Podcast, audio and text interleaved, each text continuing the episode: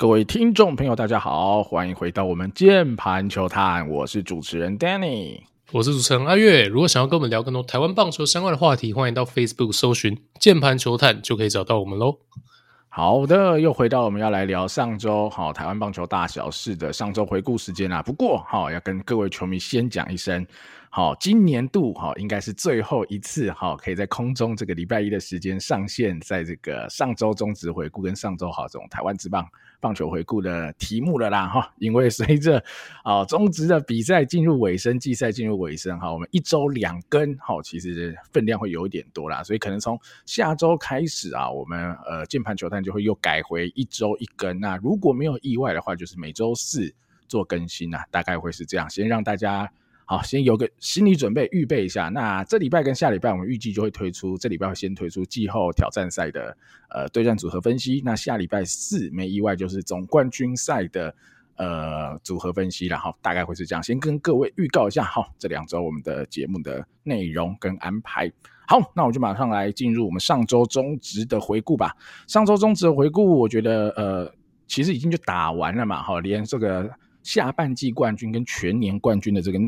就就奖落就已经出来了嘛，好，中信已经拿下了下半季冠军，那全年的第一也确定是由乐天取得，但我们还是来看一下吧。上周从战绩最差的统一开始，哈，统一上周一胜三败。老实说啦，上周统一的比赛有有一点难看啦，就真的没什么亮点，因为已经没有求胜的这个必要，那加上也没什么小将在场上，所以最大的亮点呢、可能就是宋文华先发的这一场。那宋文华先发五局六 K 没有失分，我觉得。蛮有趣的，当然一场比赛可能很难证明好、哦、太多东西，毕竟职棒是打一个季赛，是一年一百二十场加上季后赛的东西。那宋文华有没有办法在明年度稳定的吃轮值的局数？那我觉得就是明年的他的课题，他的挑战。那至少在这一场他投出来，他应该是好、哦、有资格来争取这个轮值的门票，以及好。帮助同一狮明年在轮值上又多一个好强大的战力，然后如果他能顺利扛下一个位置的话，那最后还提一下啦，统一我觉得真的有点过衰了，哈，都已经好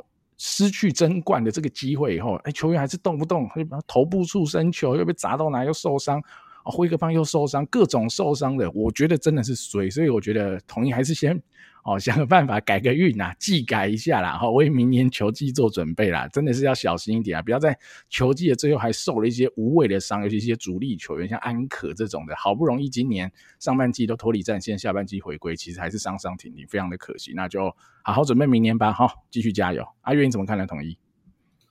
对啊，我觉得统一就完完全全垃圾时间了嘛，吼，那当然大家有看到宋文华吼有一些亮点出现哦，那我我觉得也是期待啦，因为。当初呢，我预测哈，这个可能有球队选宋文华。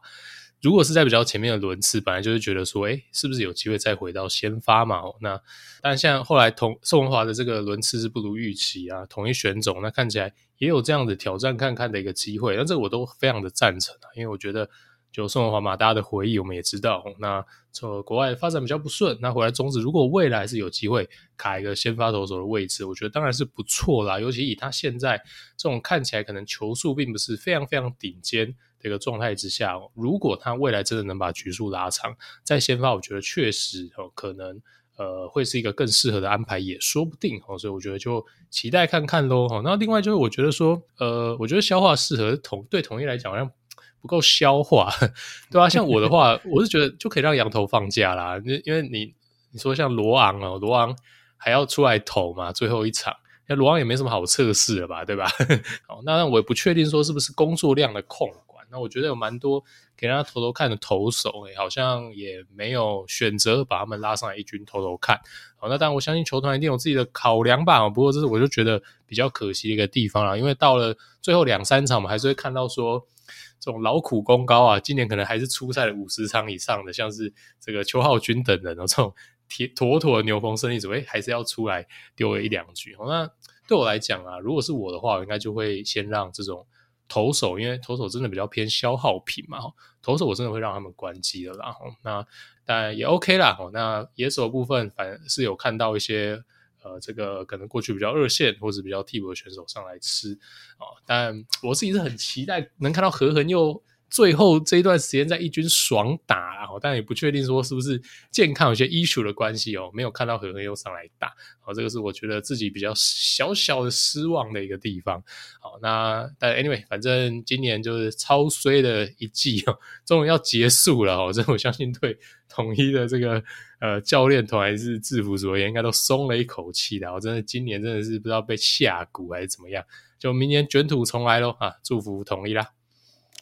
好了，我只能最后说一个啊，阿 Q 一点的理由啦，就是罗昂现在九胜，可能可能是要拼十胜啦。不过我也不太知道拼十胜是有什么用意，可能还有一些激励奖金。激励奖金，哎、欸，对啦，我只我只能这么猜测啦，不然 真的找不到一个合适的理由啦。嗯，好了，那就这就是上周的统一。那我们再看上周两胜一和三败。哦，就是拱手把这个下半季冠军的这个竞争主动权让出去，甚至就直接输了的啦。啊，其实和了，哈，可能不是输了，是和了，跟魏权和了那场，把他自己的下半季冠军和掉的乐天呐。哈，我觉得上周还是差强人意耶，就是你说上上周有踩住刹车，那上周也就普普通通吧，就是呃有好的地方，但就是。跟上半季，或者是你来说，呃，乃至到下半季出的这种宰制力，哈，乐天那时候那么强的宰制力，我觉得还是有一个明显的落差，所以乐天自己要想点办法喽。投打的部分啦，我们一样拆开来看，打线我觉得问题依然不大啦。我觉得，呃，这几周陆续归队的主力球员，哈，我觉得也慢慢都找回手感，都打得蛮好。你说阿飞、阿富啊，甚至梁家荣可能再给他点时间，应该也可以越打越好，等等的。那林立，我觉得持续维持一个高档。或许啦，不是那个超高档哈，超级无敌的那个灵力，但绝对还是联盟 top 的打者的这样子灵力，所以各方面我觉得问题都不大啦。那我觉得有一个最有趣的啦哈，就是陈晨威啦，我们上礼拜嘴了嘛，对不对？曾总就说最强的要排第九棒，所以我相信啊，他现在心中最强是蓝银轮啊，好没有？不是嘛？陈晨威来，我去抓了一下嘛。上礼拜，呃，陈威打了四场的第一棒啊，也没有多强，真的不强，十八之八，两个 BB 哦，这样子看起来上垒率叫五成，不还有一个哦牺牲触击了哈，所以它比五成少一点，上垒率就只是比五成少一点，应该以曾总的标准来说，这样可能不够强啊，毕竟最强的是第九棒。好了，我也不嘴曾总啊，就是 OK 啦，我不知道曾曾总是有呃信的，是不是哈回心转意了哈，哦，他知道。不用再嘴硬了，就排就对了，铁定是只利大于弊啦，没有什么什么九一连线，你就一二连线怎么会比九一连线弱？一二连线每一场可以多打一次，诶，我实在想不透为什么九一连线不一二连线，所以我觉得这没问题啊，那就是就这样排啊，陈威打一棒，铁定是乐天目前我觉得最好的队形啊，那你二棒你要摆林立，或者你要摆其他人，你要真的要摆俊秀什么，我觉得我都无所谓，林立反正就二棒或三棒，一棒是陈威，那你整个打线的前段。棒次看起来怎么排也都还差不多，那只是俊秀的状况，我觉得有趣啦，时好时坏，可能一场刷个两安，哎、这一场又没安，好，所以有点 跳跃性。我自己的建议啦，我一定是把俊秀摆六七棒之后了，我不会让他。打这么前面的棒次，这么前面的棒次，我还是希望让比较稳定输出的人，甚至你二棒还是很喜欢摆陈进也 OK 啦。我觉得至少他们是有一些稳定输出的，不像俊秀看起来有回神，但还不是很稳定。那另外啦，哈，上礼拜我觉得有一个点是大家一直在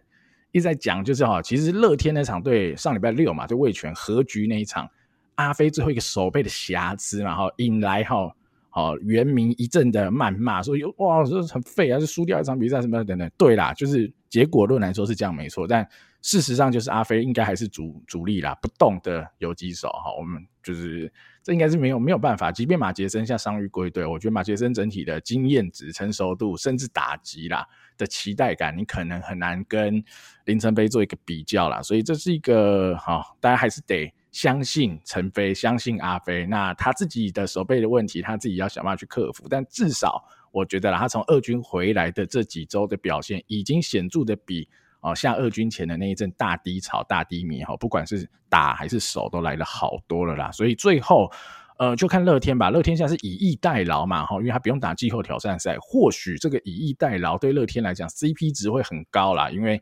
呃，先发轮值的疲乏一直是乐天哈近一两个月的最大问题。那看看多了这一到两周的休息时间，能不能让主力轮值调回到好一点的状态？哈，不敢说能跟季初一样好，但至少比最近好一点的话，我觉得乐天才跟中信有一点拼呐。不然现在的中信真的是强了，很难打了。阿渊你怎么看乐天？对啊，呃，我觉得轮子问题就不再多讲了。所以真的这样子跟呃，假设是跟兄弟拼下去的话，真的比较不乐观一点啊。整体下半季这样子的状况看来，我相信应该绝大多数人都会比较看好，就是中信兄弟这一边哦。那这是乐天必须自己要去面临的一个问题啦。洋投也就只能现在也来不及换人了，就只能期待他们自己调整回来了。打线阿富哦，这个满血回归哦，上一半我们才讲说。哦，我会把阿富可能排一个第二棒之类的，因为他今年可能缴出的一个成绩比较不像中心打线，因为基本上长打完全没有。哦，上一拜他就证明了他还是过我们熟悉的那个廖健富啊，冰冰冰冰啊，看他，我觉得看廖健富打球真的是舒服啊。那呃，我觉得 Danny 也讲蛮完整啦，那我这边其实也没有什么要补充，我跟大家聊一个大家应该也蛮关心的一个话题啊，哦，就是马杰森。左打的这件事情啊，对，马杰森那天一军呢，左打初登吧，而且初亮相就碰到林凯威，哦，那是一个蛮关键的，就是关键一合嘛，就是最后是成效不彰这样子。对这件事情，当然网络上有很多的讨论啊，球迷也很多的讨论。那我我觉得怎么样呢？首先，我觉得马杰森左打左左打当然是可以练啦，而且他一定是。呃，这个左右手有一定程度的平衡性，他左打挥棒哦，绝对是有东西的，不然呃，真的我相信，不管是选手也好，还是球团也好，应该都不会去莫名其妙随便叫一个人练左打啦，哈，不会哈，所以他左打绝对是有东西的，所以当然是可以练哦，因为呃，以马杰森这样就是天赋非常高哦，如果说他真的能把左右开弓练起来，我觉得 Why not？我就试试看，我觉得确实是可以可以尝试啦。但是我比较有意见的是这个亮相的时机啦，哈，当然你是可以练，但是不管是从赛前也好，还是赛后的一些访问也好，我们都可以很明显的感觉出来，马杰森自己也知道自己还不是非常 ready 的一个状态嘛。哦，就算他没有这样子讲好了，我们从他过往的一个比赛，我们才知道说他第一次在二军实战使用，也不过就这一两周的事情而已。哦，那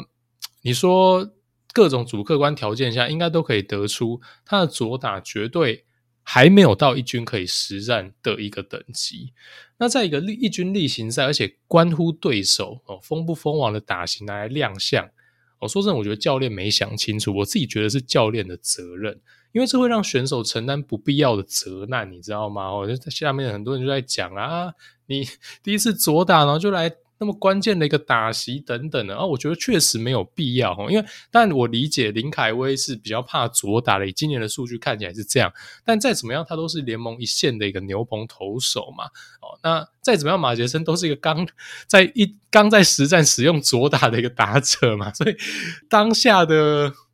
呃，对马杰森最有利的话，应该还是站在右打打击区上，就以现在这个时机点点来讲。好，所以我自己是觉得啦，如果是我的话，我真的不会选择让马杰森第一次把左打摊开在球迷的一个目光之下。是在这样的一个状况之下，我真的觉得对他并不是一个好事。简单来讲，我觉得有点 rush 他的左打啦。哈，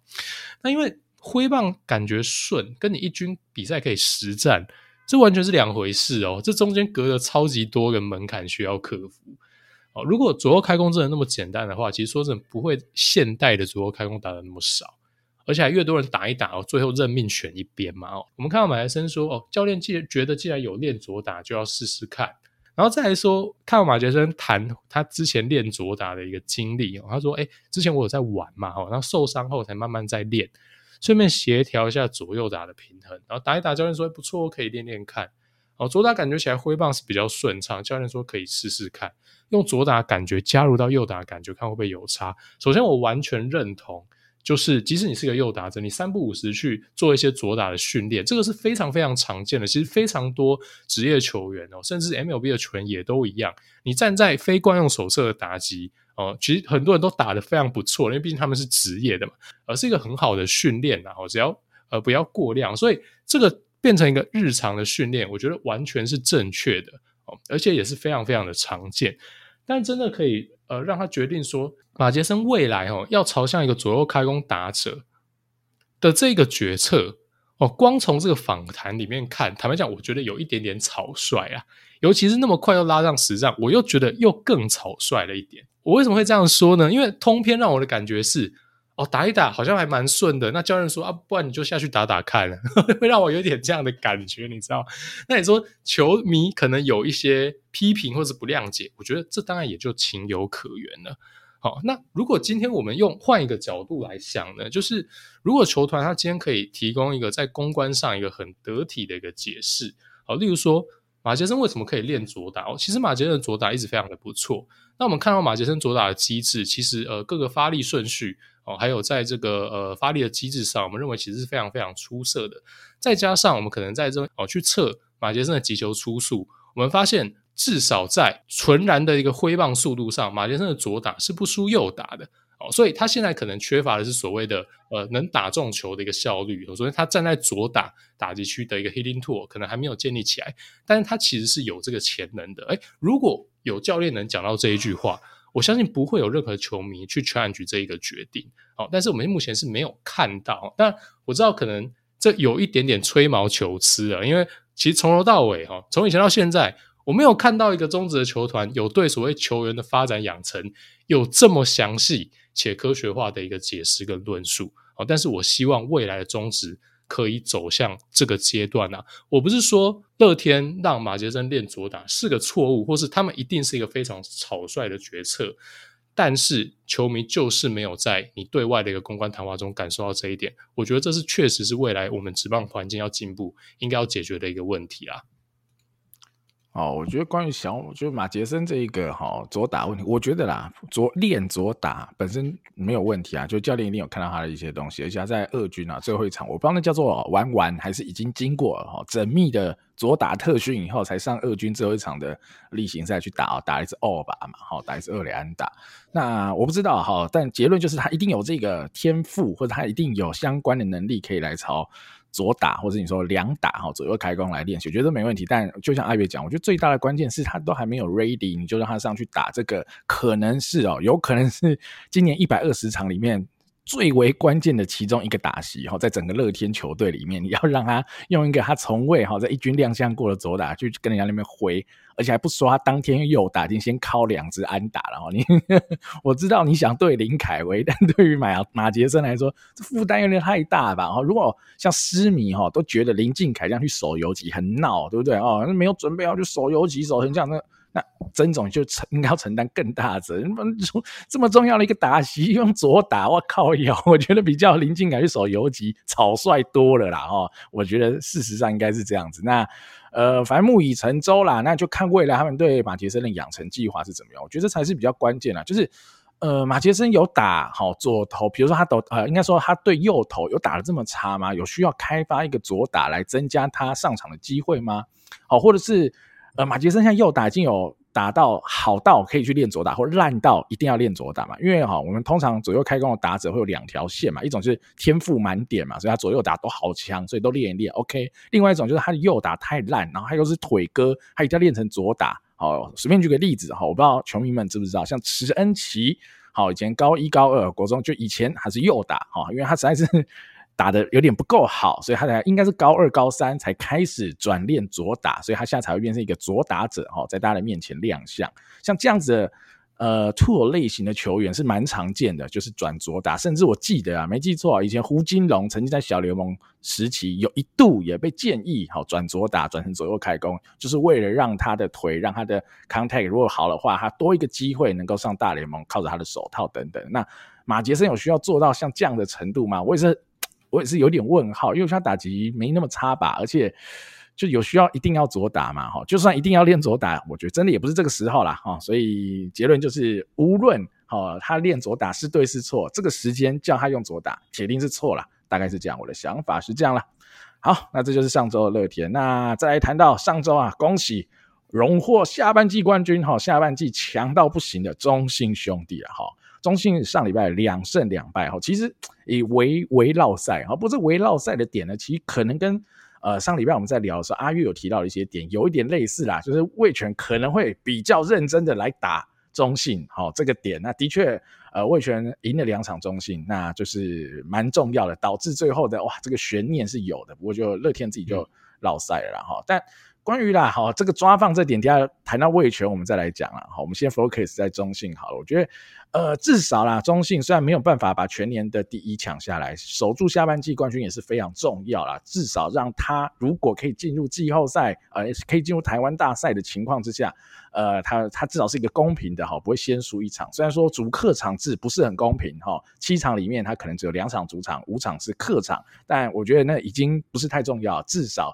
没有先输一场。好，所以我觉得至少要保底是这个点啦。哈，那上礼拜有个有另外一个我觉得蛮有趣的，就洋投嘛。阿月有提到，在上一周我们的节目提到说，哇，很难选，都投得很好。不过应该已经呃结束了啦。奥特罗的一个两局掉七分，哦，泰勒八局掉两分，那差应该是没什么悬念的啦。除非有一些很创意的想法，不然应该没悬念，就会是泰勒带进季后赛了。那上礼拜中信，我自己觉得比较需要担心的就只有。诶，江坤宇啦，好受伤的这个问题，但应该是没有大碍，因为我有看到某一篇的新闻采访里有提到，呃，祝总有说，哦，看起来应该还好，就让他休息一下，还还是有在做训练，应该没有大碍啦。哈。因为江坤宇哈，如果缺阵或是受伤啊，我觉得啦，会是中性最最最伤不起、最最最不能休息的那一个。几个角度吧，第一个就是他的，虽然说呃中职没有在 G W A R 了，但我猜他应该会是今年。全联盟 WAR 甚至是超过林立，然后毕竟他是游击手，加上他又打了一个联盟 Top Five 的成绩，所以他高几率会是联盟 WAR 第一名的人。那我想，任何一支球队都承受不起自己最强的选手，甚至是全联盟哦 WAR 最高的选手受伤嘛。那第二个点就是他守的位置是游击嘛，游击的可替代性本来就很低。你要有全队有一个这么好的游击手都已经很难得，那他受伤你要去填他的洞，不管是在你的防守的稳定度，或是你整体的队形上，就会面临到比较大的挑战了。好，所以我觉得中信哦，虽然说人才库满满哦，很多人五六十个人都可以用，但最好无法取代、最不可取代、最重要的那一个人是我的话，我一定是投给江坤宇啦。所以希望他好。健健康康没事哈，让他能够好好的来打季后赛啊！因为我是非常喜欢阿坤的球技啊，希望他在季后赛也能够展现他今年整个季赛非常好的一个表现。好，阿月你怎么看呢？中信江坤宇，我想大家应该都能感受到我们两位对他非常非常的喜爱的哈哦，但是我觉得也合理，因为江坤宇的就真的他的表现，我觉得真的是太惊人了啊！哦就。呃，守备已经是毋庸置疑的顶尖中的顶尖，今年又缴出了一个史诗级的一个攻击数据，那叫人怎么可怎么可能不喜欢江坤宇呢？身为一个棒球迷，我觉得是这样子。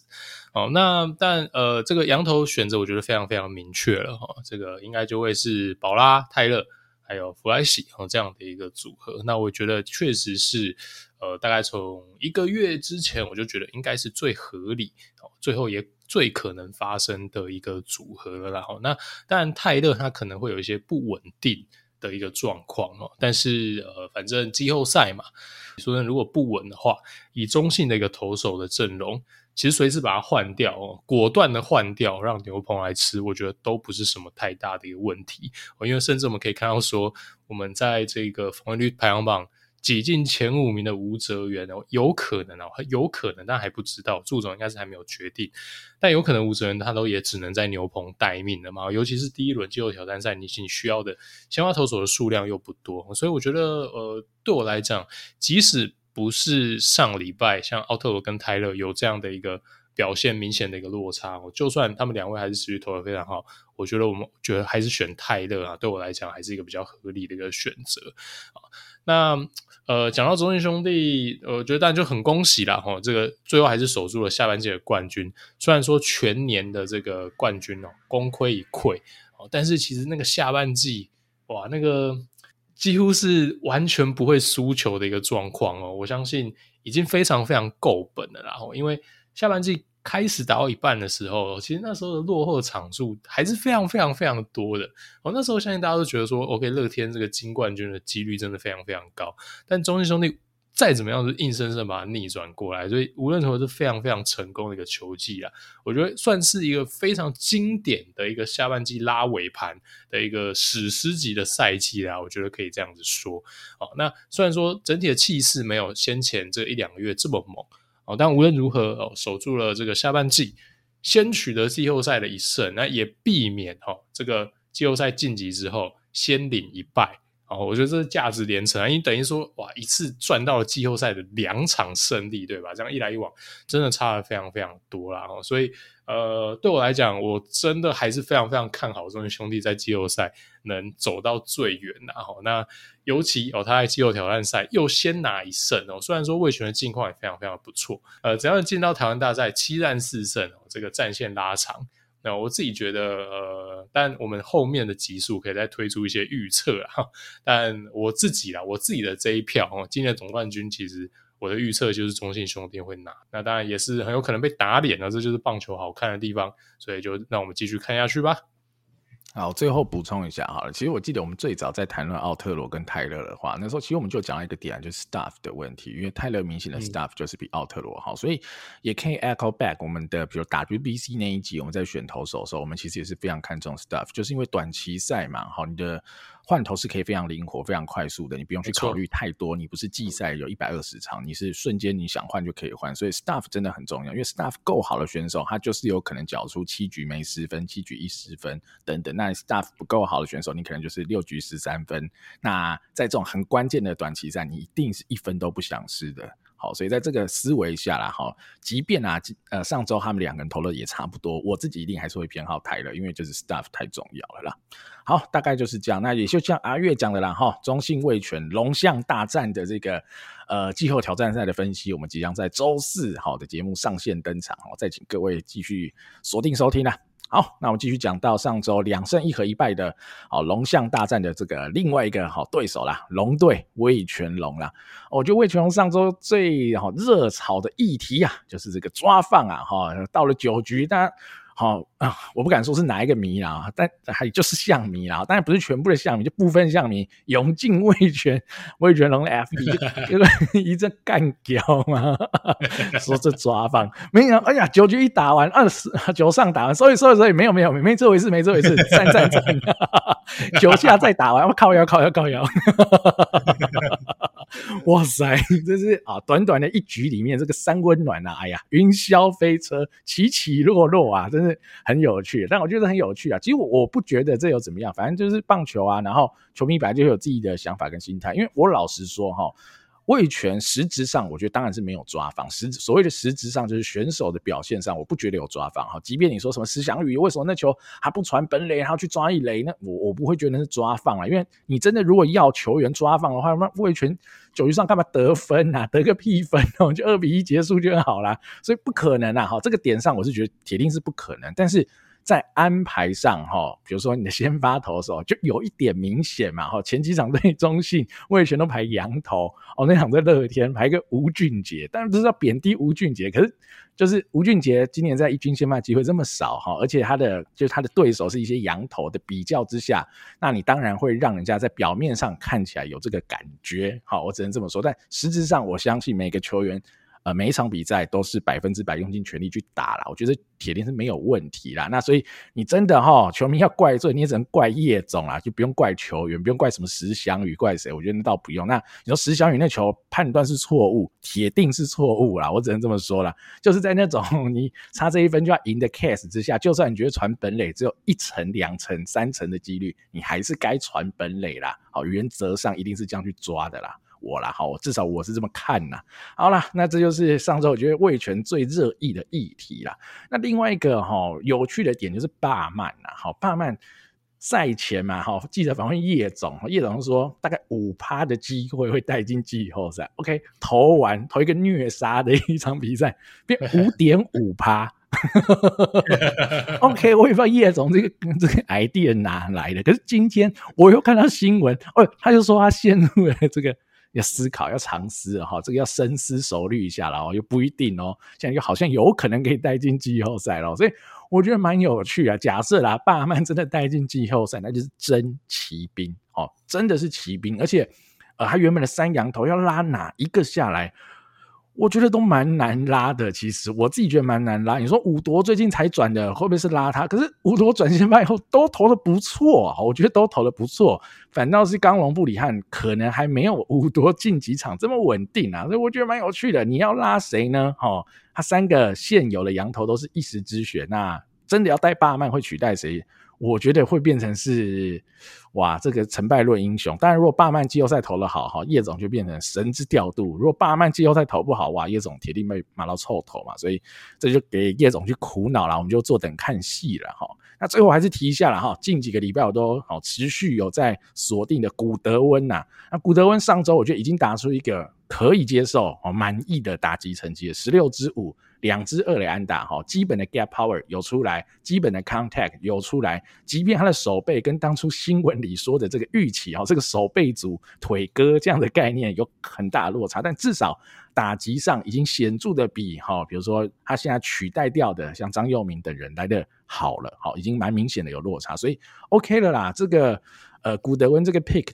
呃，在现在来看，至少是个保底六十分以上的选择了啊。即便他不会是一个八九十分的一个大加分，但他的确还是有帮助到这条打线。我觉得现在看起来是有的啦。哦，那最后就是季后挑战赛，虽然味全会先输一场开始，但我觉得绝对是有机会抢下来的，因为。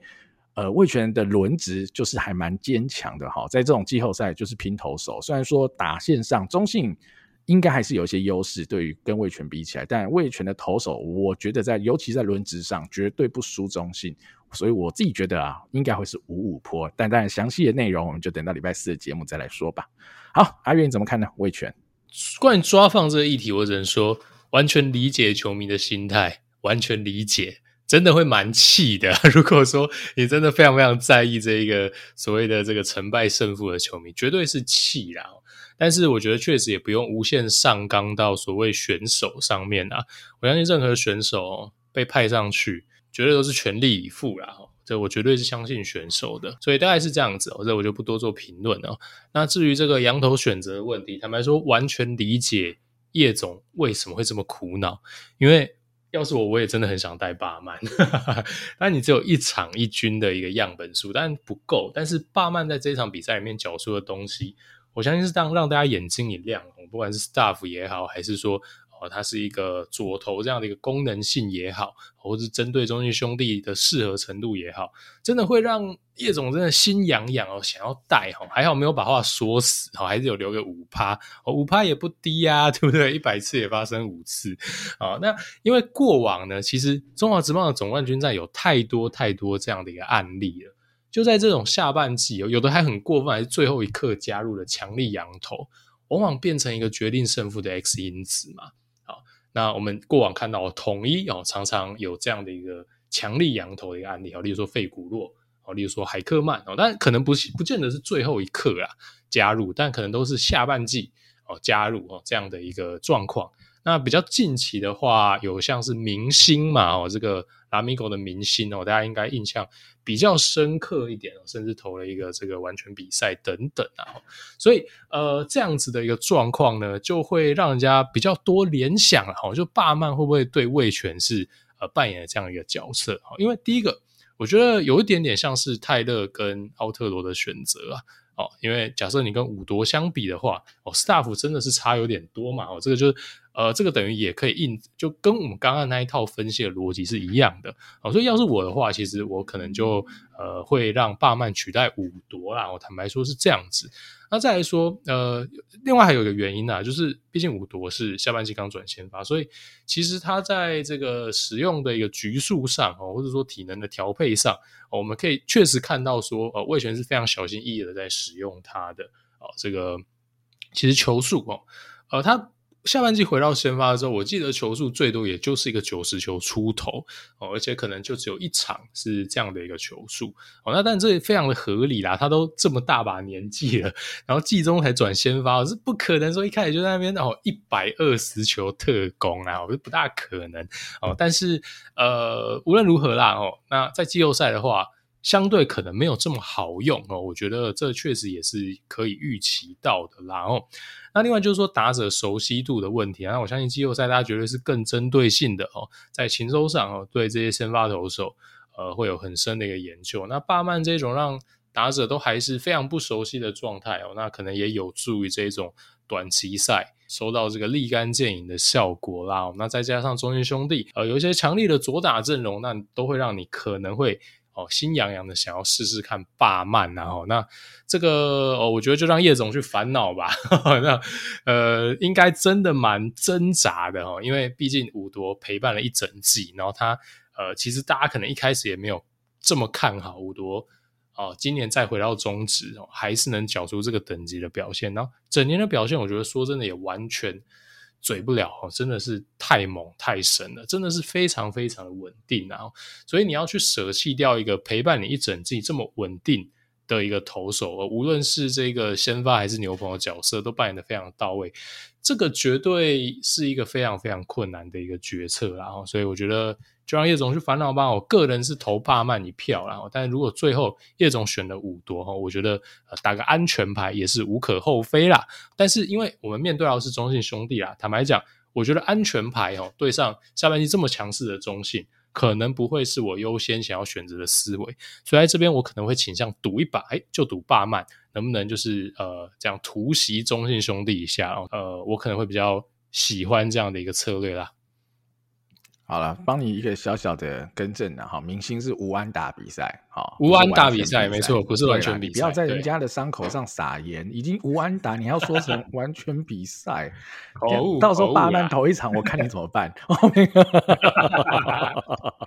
没有啦，开玩笑啦哈，但明星是无安打比赛了哈，然后而且是 Game Seven 哦，那个就屌了，对啦，对。对啊，而且你还要一讲到这，你知道回忆又涌现了，就一定有一些跨栏的画面。洪总先跨栏，先救了明星，才有这一场无安打。对对对对，对，没错没错。对啊，哈，老球迷可能会知道我们在讲什么，反正就是没有刚提到了哈，我们就拉拉赛一下，就蛮有趣的哈。洪总这个好像已经被富邦消失的人了，看看会不会在台钢再看到洪总啊？啊，这题外话了哈。最后啦，最后我们来看到哈，上周。封顶哦，上周战绩第一，话题第一，哈，而且二军总冠军的富邦悍将哦，掌声鼓励，一定要掌声鼓励一下二军总冠军。上周三胜一败，哇，也是自宰了哦，一军战场太强了哈，水鬼帮哈，上次在抓中信，现在也抓乐天，都抓好，很公平，都抓。啊，他水鬼帮也不是在乱闹了，反正他就是要赢球。这个月哈，我们做了这几个礼拜，我印象中富邦胜率也没有低于五成，真的厉害，拉出了一波很不错的战绩。哈，而且哎，好像也是用年轻人比较多的阵型打出了不错的成绩。哈，就有一点上半呃上。去年的哈下半季末的既视感，然后其实好像年轻人也是蛮会赢球的啦哈。然后上礼拜我觉得最感人的一场比赛啊，绝对是詹帅的引退赛啊，生长生涯第一千场的初赛嘛，然后最后一次上场打击也好，然后还可以哈来个头扑回本垒哈等等，然后打个二垒安打，强劲的不得了等等的。我觉得真的是啊，很多美好的画面嘛，哈，涌现在心里了啦。就是因为毕竟那时候嘛，峰哥刚回来台湾，我相信啊，所有的棒球迷哈，即便你不是拉米狗迷，你铁定还是看峰哥嘛。那所以詹帅的比赛，我相信大家看的也不会少。而且詹帅又是一个啊这么帅、这么完美的一个形象，基本上我觉得他应该是球迷很多啦。所以哎呀，看到一个时代的哦，一个最帅的男人哈。以前我们可能说什么张家浩啦哈，那再近期一点就是詹志尧了哈，这种。最中职最帅代表，可惜了哈，呃，没办法再看到詹帅这个在外野奔跑啊、飞扑啊、好打击的身影了，那这点比较可惜。不过我觉得也是一个很完美的收尾啦，也祝福詹帅了哈。那天的引退赛，他泣不成声呐哈，久久不能自己，无法言语哈，看了觉得啊，觉得。呃，完全可以理解了，他应该是回想到了很多哦，他这一千场比赛，乃至于他这辈子打棒球以来的很多的点滴画面了。那我觉得已经是非常完美的结尾了哦，那就祝福詹帅未来一切顺利。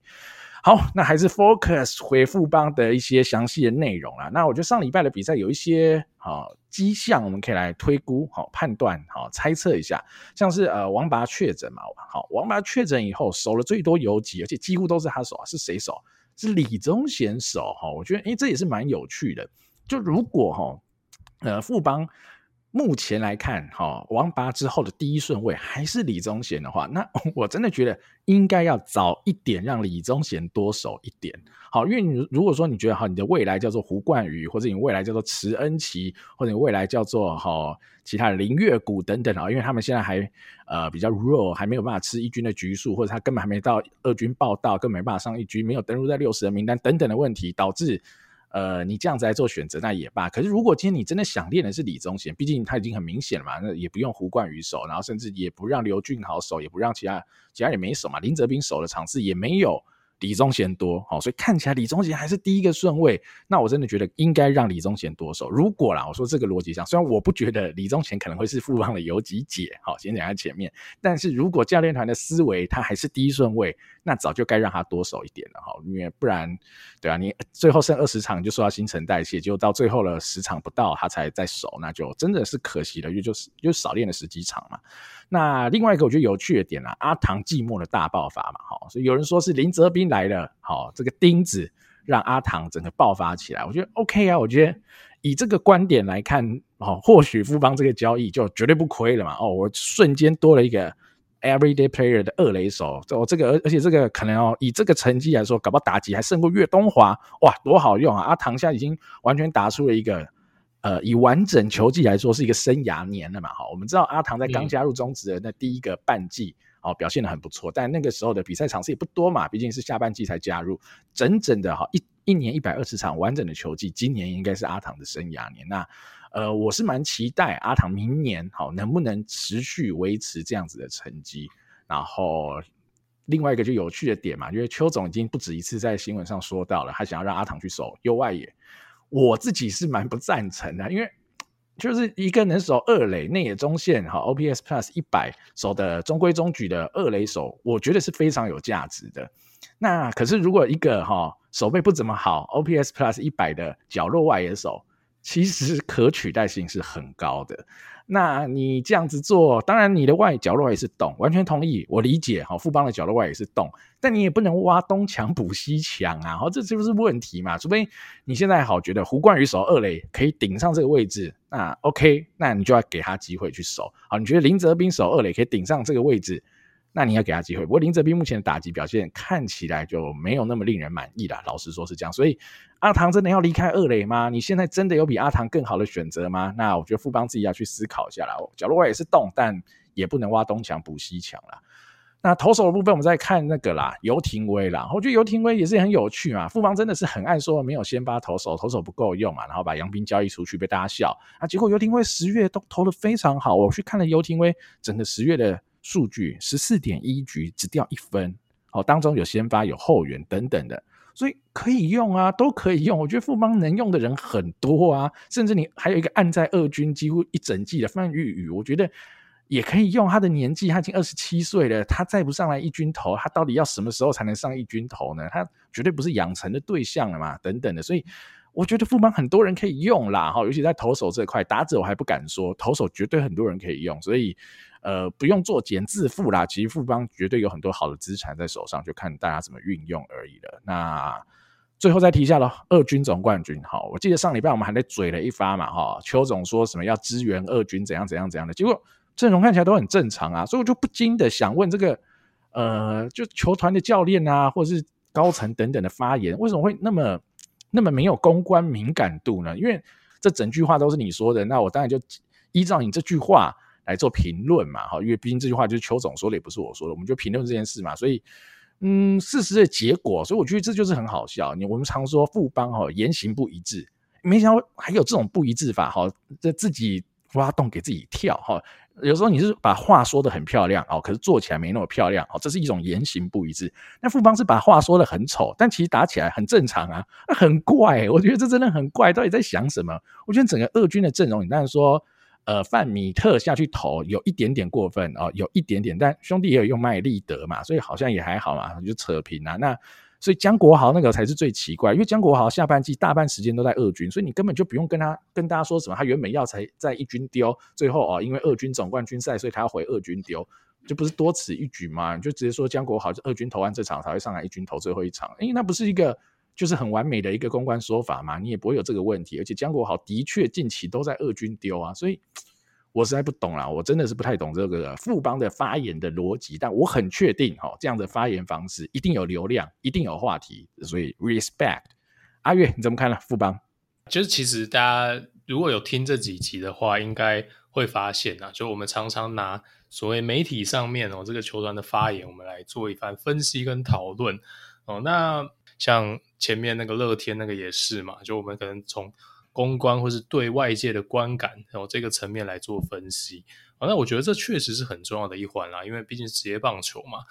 球迷就是你的消费者，那让球迷有正确的一个观感，然后让球迷知道，呃，球队的下一步，不要传达错误的讯息给球迷。说真的，我觉得是整体商业模式非常非常重要的一环。那我觉得确实啊，这个台湾职棒的球团都有在更进步的一个空间。然后，那另外就是说呢，呃，我也有一再的提到了，我完全可以理解啊，就是有时候面对记者的提问，然后这个教练心直口快。然后也知道有些可能打球一辈子的教练，他可能没有这么啊什么伶牙俐齿吧，姑且这么说哦，所以可能就顺着话随便回了一句，然后可能就被写成标题了，就被大家骂了等等哦，可能他自己心里也是觉得很委屈哦。但是我必须说了哈，当然你已经到了这个制服组或甚至是所谓的一军教练团和这样的一个角色，说真的，这就一对外发言就是你的工作的一部分了，其实就是应应该必须适应他那。必须了解到哦，记者会怎么下标，球迷会怎么样去认知到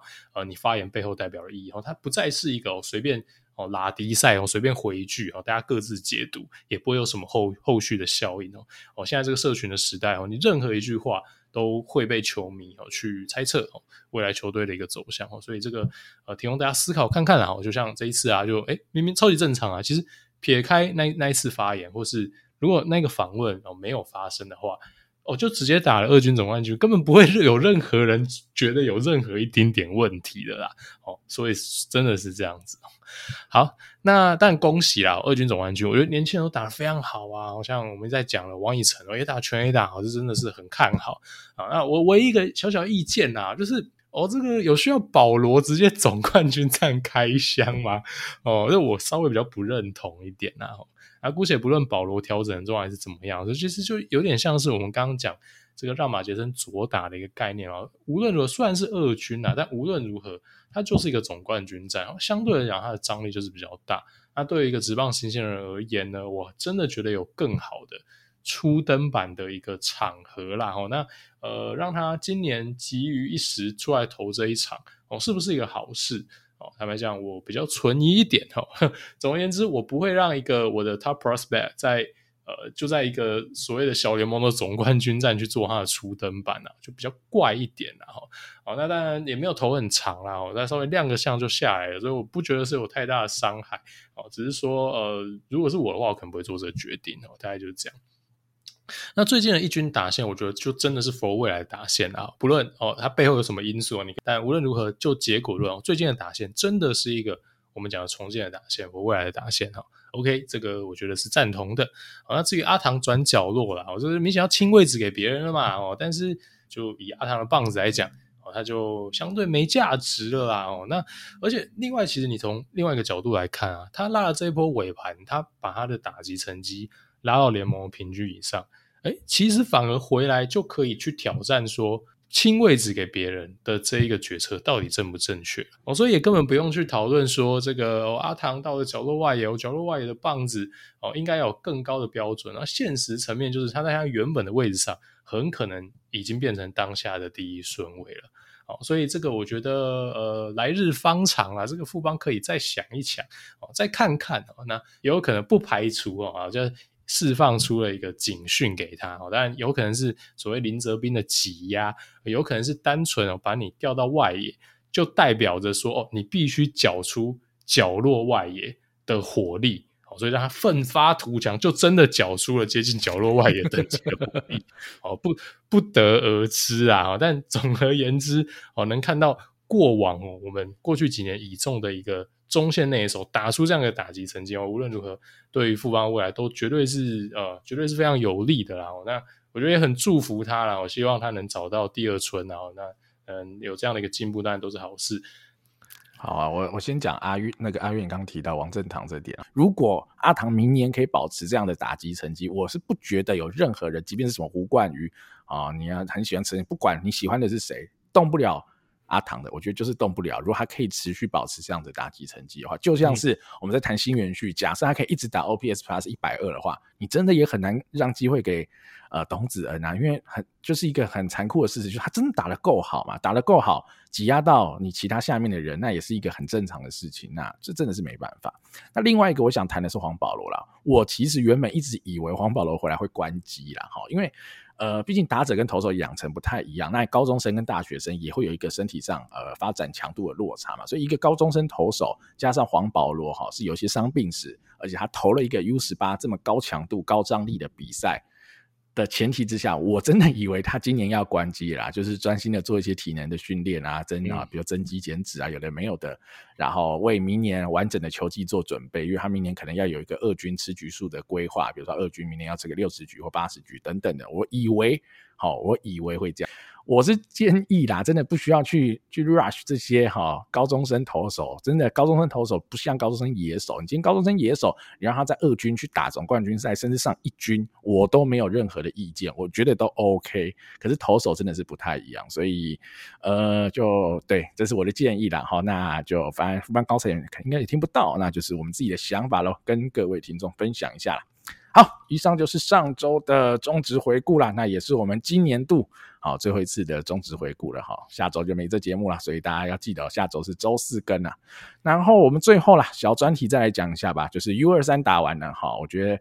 呃这届 U 二三即即便现场的观众好像不太多哈，但我相信球迷应该是呃多多少少在关注 U 二三的比赛内容啦。那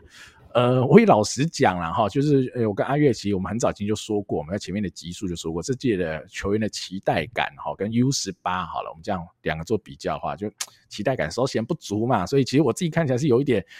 有一点乏味啊。老实说，有一些比赛就觉得，哎呀，怎么会这样？哎呀，怎么会这样？所以看得有点痛苦啊。老实说是这样啦，看得有点痛苦。所以呃，上礼拜我有提到嘛，哈，比如说一些什么台东大学哈，一些哈很神秘的一些好。排兵布将的问题，那其实我觉得我发现越来越多球迷有，有、欸、好像也注意到类似的事情嘛，像王腾玉，好，可能也是一个很好的例子等等的，所以就是有一点爱将野球啊，必须老实这么说。我觉得毕竟这比赛不像是什么玉山杯吧，哈，什么哈新北市赢了，所以新北市为主主训，然后那是在明定在。玉山杯乃至于整个主训的规章里嘛，哈，这是大家都知道。但 U 二三应该没有这样子的主训的逻辑吧？我想应该是没有吧，哈。所以这样子的结果当然会让大家不太满意嘛，就会被大家笑是爱将野球。那。也是无可厚非喽，不过至少啊，最后的结果是季军啊，也是哈台湾在 U 二三有史以来最好的成绩。那当然还是恭喜啊，只是说内容真的是比较乏善可陈。老实说是这样啊。那我们来提几个球员好了啦。那大家最关注的一定就是林政伟啊、李承勋等等嘛。所以我们先从林政伟开始看好了啦。林政伟。呃，第一场投日本的时候在，呃预赛的时候，当然投的还蛮好的，但复赛就投的二二六六了啦。老实说，就是他的老问题啦，大家担心的，乃至于到他现在可能还没办法出国的问题就很明显的啦，就是他投不进去的时候是认真的投不进去哦，不是说控球差而已哦，是呃连控球就是你连解决打者的能力都几乎要归零了啦，所以所以。这就是林政伟，我觉得是老问，其实是老问题啊，所以我觉得他自己要再多努力，看看要再怎么样在控制上，这是 control 的问题，还因为他连投好球的能力都会有一些问题，所以他的 control 要怎么再更进步，哦，可能还要先把 control 问题解决，我们再来解决他呃变化球的 command 的问题好了，所以他可能还有哈，如果想要出国或者拿到好的签约金，他可能还有一段路要走了。那李承勋，我觉得其实哈，虽然说我觉得没有投到。我想象中的那么好，但我觉得已经算是不错了。毕竟我觉得他已经呃好一段时间没有这种高强度的实战比赛了，所以在这样子的情况之下，我觉得是可以接受的啊。就偶尔不稳定或第一局不稳定，其实是可以理解的。好，比如说呃他的季军赛第一局那应该应该是一个 change up 吧，好，然后就。就扣到球了，所以就挖地瓜掉那一分，哎，不过也只掉那一分嘛。而且李承勋的滑球、变速球投的都非常好，都蛮大颗的，控制力也有哈，引诱力也非常有。然后直球当然就不用说了，就是李承李承勋很具魅力的一个球路。我是我反而还觉得李承勋投的有点散了，其实我觉得他的直球 stuff，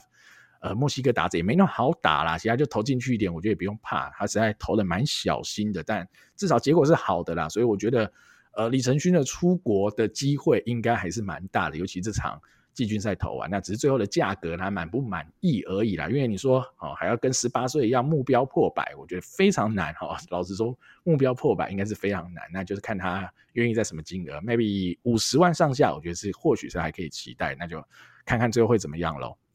那最后我们再提一个啦，庄成啦，哈，也是一开始我们就说应该会是本届赛事我们台湾队的 S，那果然啦，哈，还没有辜负我跟阿月对他的期待，宰制力十足，而且他的完成度就是这么高，哈，当初台湾业余第一强投这样子，我啊可能是我跟阿月自己封给他的名号啦，OK，不用名不虚传，哈，绝非浪得虚名啊，那呃，虽然说还有些投球数的限制啊，导致他没有办法哈，很完整的去吃下一些关键的比赛，但。只要他上场，我相信啊，球迷都看到他的宰制力，他对球路的控制能力，他整个人的成熟度，我觉得都非常好了。那就看他明年在小联盟能不能投出更进步的表现，我是非常期待。那打者的部分，我们也讲一下好啦，真诚佐啦哈，本届赛事台湾队打得最好的打者，我觉得表现非常亮眼，没有问题。那我自己当初最担心的，其实他挥棒有没有办法从比较低阶的比赛或者比较低低阶的投手哈，转到。中职一军的程度跟内容，我自己现在看起来，我还是会有一点担心。我老实说哈，所以可以等到明年乃至于后年，他真的升上一军，我们再看看他是不是可以完整的复制这样子的成绩。那另外一个我想提的是季庆然，那季庆然，我自己觉得有一点可惜是他有拿到一些机会，但我老实说，我觉得给他机会还是不太够多。好，虽然说我跟阿月会说啊，二之一选季庆然有点太早，我们两个觉得，但。机器人再怎样也是我觉得三四轮的选手嘛，我也不会说机器人是一个什么五轮以后的选手嘛，对吧？所以，嗯、我觉得他再拿多一点的打席数，应该会表现在更稳定一点。因为其实你看他的挥棒。应该是显著的比王腾玉来的好多了啦，然后打击成绩哈，结果就算记性还不够好，那王腾玉只有更烂嘛，所以呃强不赢王腾玉，那好吧，那也是没办法，毕竟对，好念错学校了嘛。哈哈，那最后啦，最后讲一下旅外的野手陈胜平好了，我觉得陈胜平我是有一点点小失望，是我原本预期他可以打得更好，那当然他在最后季军赛有好的表现，OK，但是。呃，可能啊，我我当然这样讲会不太公平，毕竟只是一个短期的杯赛，但可能这也反映了他在小联盟呃的一些表现的东西，就是他还是相对的比较不稳定啊，就是没有办法呃持续的将好的东西做出来，然后有持续稳定好的表现，所以我觉得这可能也是陈胜平要呃面对的课题。我觉得他的挥棒绝对是好的，但要怎么样真的也表现出他挥棒的内容哈、反映在球场的实际成绩，那陈胜平就是明年继续加油了。好，阿月你怎么看呢？U 二三。还是恭喜啦！哈，这个国家队能拿到季军，当然，呃，身为一个球迷还是非常非常高兴。那我觉得也很开心看到表现好的一个投手啊，例如说像庄成哦，那个霸气哦，那个球速哦，那个嚣张哦，那宛若当年那个刘志荣那样子嘛，我，就是速球丢出来没人打得到那种感觉，回忆又回来了。宰制力哦，绝对是在这个比赛之上哦。那希望他明年哦，这个。能投出很好的一个表现。那像庄心燕呢，我们看到他的成长，我觉得也非常非常令人兴奋。哦，那我想不管是哪一队的球迷啦，我看到这种我们二军的农作物哦，未来这种本土的投手哈，在中华职棒我们本土的投手有这样的一个成长哦，我觉得应该都会蛮开心的。那虽然只有短短比赛，但你也可以看得出来说，诶，国际赛真的不失为是一个高强度的磨练场合啦。哦，虽然说你说对手的绝对强度。哦，说真的，上下限蛮高的。哦，整体来说，你说平均的强度，诶，可能还真的没有比所谓职棒的季赛，甚至是二军的季赛来得高。哦，可能真的没有。哦，但是呃，毕竟国际赛哦，它这个背负所谓国家荣誉的这样的一个压力，还有呃这个镁光灯的焦点，还有球迷的关注程度。哦，那呃，我觉得对选手来讲，确实是一个好的一个成长的一个舞台啦。所以这个也回应到。我们在前一两个礼拜，我们就提到说，所谓 U 二三的选训的逻辑，我会更希望哦，我们这种所谓的次级国际赛，也就是说，并没有跟人家拼输赢哦，一定要拿金牌，像 WBC 啊，什么奥运啊，我觉得就应该是要 for 未来哦，国家队一军哦，有机会成为未来国家队中流砥柱的选手，我们应该用这样的一个逻辑去做选训哦，我觉得也是源自于这样的一个道理啊。那呃，刚刚 Danny 举的几位选手呢，我觉得林政伟就。最后他那一场就投出一个超级典型，就是我们讲说很传统嘛，就只有球速没有控球的投手的内容，完全就是长那样子。球是真的快，但也真的很不准。那既然你在这个这么重要的比赛有这样的一个表现，那说真的，我觉得也不能怪大家对他的控球还有他现阶段的成熟度有所质疑。然后，那当然，我觉得就好好练哦。那他缴出了这样的内容，说真的，一定。一定程度会影响到他的一个评价，然后我相信，尤其他并不是一个非常非常年轻的一个选手哈，所以就祝福吧，好好练哦。那看明年能不能再有一些球技上的突破了。那李承勋绝对还是那个李承勋呐，就是那个熟悉的李承勋，我觉得哈。那这个开 TJ 哈回来哈，那说真的，真的一定是非常非常煎熬了哈。虽然说 TJ 在现阶段在现代并已经不算是一个。呃，会太令人崩溃，或是康复的程度机会太低的一个手术了。但说真的，这么年轻哦，就说真的就是个大学生的年纪吧，对吧？我们自己大学生像个屁孩一样，经历一个这么这么严重的一个伤势哦，一年多没有投球回来哦，那还是能回到当年的一个水准哦，我觉得 respect 啦哈，我相信他也付出了很多的努力。他的变速球只要有丢出来，哇，那真的是漂亮啊！所以祝福他，我希望他能拿到很好的一个旅外的价码啦。刚刚 Danny 说他投了闪，诶，我完全同意。就最后这一场啊，我觉得呃，但不确定是不是他们的习惯啦。我觉得张翔都蹲的超级外面的，我都不知道为什么到底要蹲那么外面。哦，所以当然有可能、啊、就有人在讨论说，哦，是不是他瞄准的哦，可能是。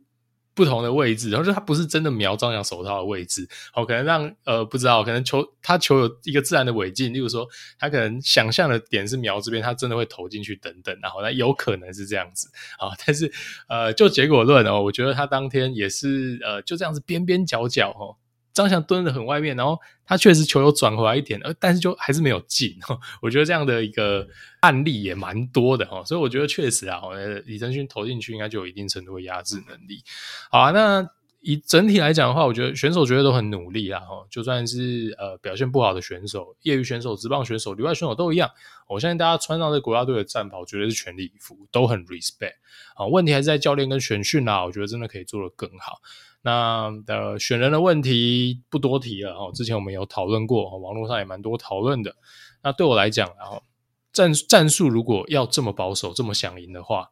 那为什么当初要这样选人呢？啊，那我们反过来说，如果说真的，我们今天是次级国际赛，对吧？如果我们今天选人上明显就不是完全把赢球当第一优先，哦，因为如果你真的完全把赢球当第一优先，台湾 U 二三以下的棒球选手绝对不是长这样嘛，对吧？OK，哦，可能三分之二的队都换掉了吧？哦，所以并不是完全把赢球当第一优先嘛。哦，那他对我来讲就带有一定程度的练兵的目标嘛。那如果是这样的话，如果他其实只是一个所谓的球球员发展的一个阶段，哦，甚至是一个磨练的舞台的话，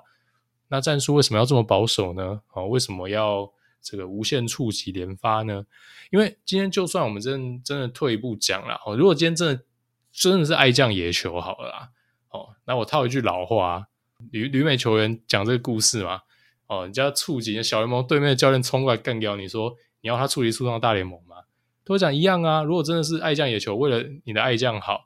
他也不是因为在国际赛点的好，而未来可以在职棒发光发热吧？哦，对啊，所以我我自己是真的是觉得啦，哦，就是无论如何战术就不用这么保守，因为你的选人的逻辑是这样嘛，哦，那这已经好像已经变成一个台湾教练的一预设的一个战术了吧？好像反正国际赛我们就是保守一点，就是呃尽量去避免所谓最惨最惨的状况，也就是双杀。好，那。对我来讲呢，其实你也让选手少了很多在有压力啊的情况下去做自由攻击的一个打击的练习的机会。呃，能让这些选手磨练，获得这样的宝贵的经验，在这种高强度背负国家荣誉的压力之下，去获得这样的一个经验，并且让他们成长，对我来讲才是第一目的。而战术这么保守哦，我认为就是完全的扼杀了这些目标哦，是甚至是完全背道而驰。的一个做法，然后这是呃，我自己觉得还是意见我比较有意见的一个地方哈。但还是掌声给到选手了哈，第三名哦，真的辛苦了，大家也承受了很多的责难呐哈，因为我觉得说啊，前面都赢，后面都输，但是说真的啦哈，后面的对手真的强蛮多的啦，所以我觉得大家不要太苛责啦哈。那对啊，就还是老话一句，哦希望我们未来哦，国家队我们一再讲的。好，这种所谓组训，还有每一个不同的国际赛的目标究竟是什么？我们能有一个更统一的一个策略啦。好的，以上就是 U 二三的回顾啦。好，那也感谢大家的收听啦。那我们的上周中职哦，即将也是今年的最后一集啦。感谢大家这几个月以来的支持。我们的上周中职回顾，我们就下好明年度再见啦。感谢大家，我是主持人 Danny，我是主持人阿月，我们下期再见喽，拜拜，拜拜。